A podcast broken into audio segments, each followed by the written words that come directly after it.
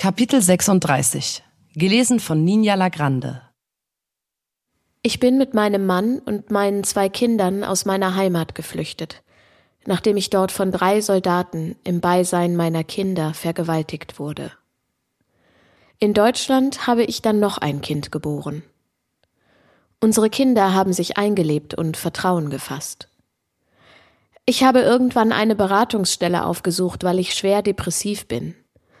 Ich leide immer noch an der schweren Vergewaltigung und kann manchmal meine Kinder nicht versorgen.